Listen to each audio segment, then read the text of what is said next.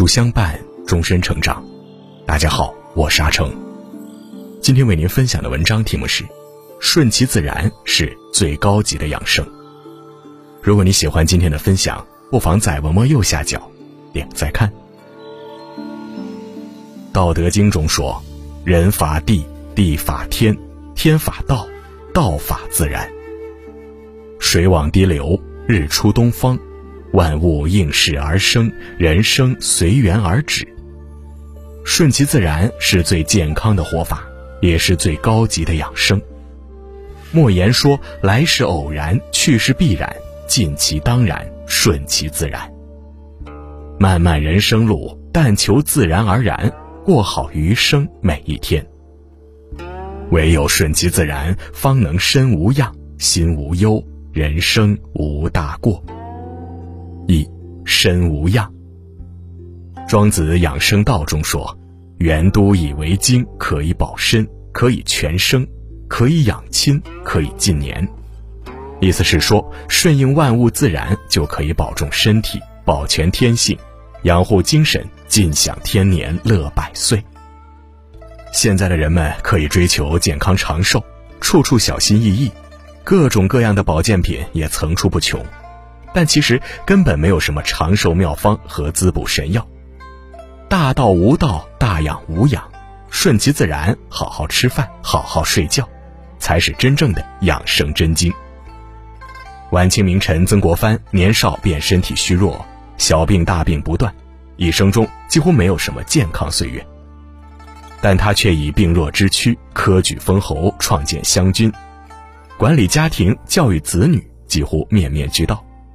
更难得的是，在平均寿命据说只有三十三岁的清朝，曾国藩却活到了六十多岁。可以说，曾国藩顺其自然的养生之道发挥了巨大的作用。曾国藩在饮食上十分规律，每顿只吃八分饱，不贪口腹之欲，饭后还坚持散步。每日睡觉也是日出而作，日落而息，黎明即起，绝不恋床。保持顺势而为的饮食作息，不仅能够提精益神，更可修身养心。顺其自然是应该做的就身体力行，不应该做的就令行禁止，不放纵自己的欲望，也不过度保护自己，尊重生理规律，节制自己的欲望，长此以往，身体才能安然无恙。二，心无忧。养真集中说：“自古神仙无别法，只生欢喜不生愁。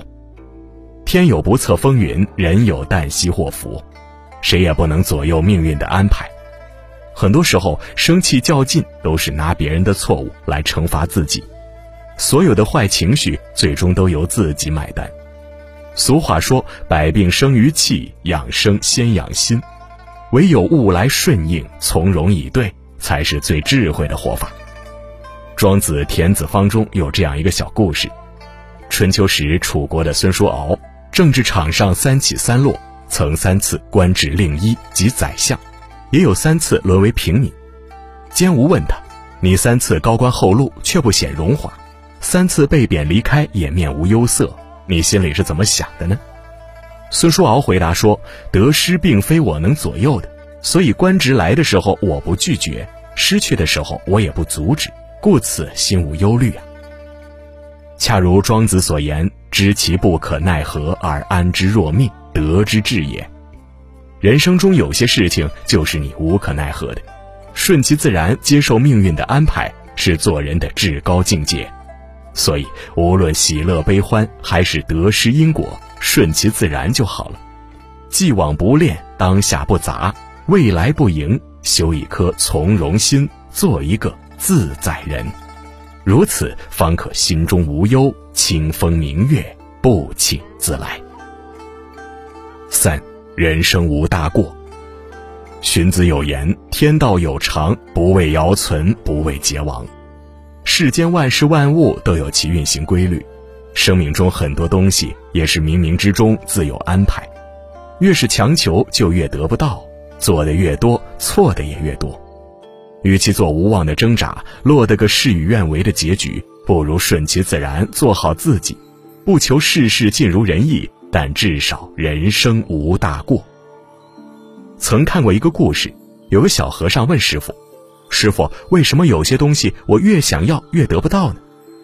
师傅笑着说：“大概是因为你执念太深，所以难免进退失据，反而一无所获。”小和尚困惑不解：“师傅，那我要怎么做呢？”师傅笑了笑说：“顺其自然吧，别着急，该是你的，迟早都是你的。”小和尚由此大悟。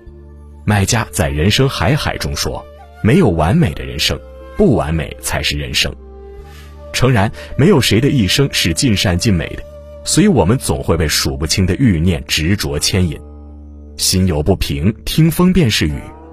况且人生天地间，谋事在人，成事却在天。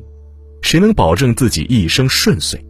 做人唯有知天命，为人情，不为外物所扰，不为得失所困，才能善始善终。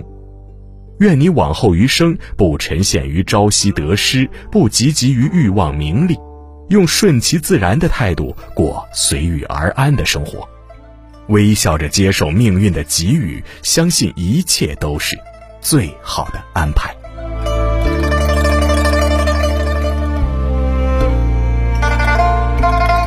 好了，今天的文章就跟大家分享到这里了。如果你喜欢今天的文章，或者有自己的看法和见解，欢迎在文末留言区和有书君留言互动哦。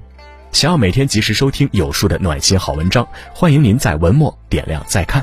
觉得有书的文章还不错，也欢迎分享到朋友圈，将有书公众号推荐给朋友们，这就是您对有书君最大的支持。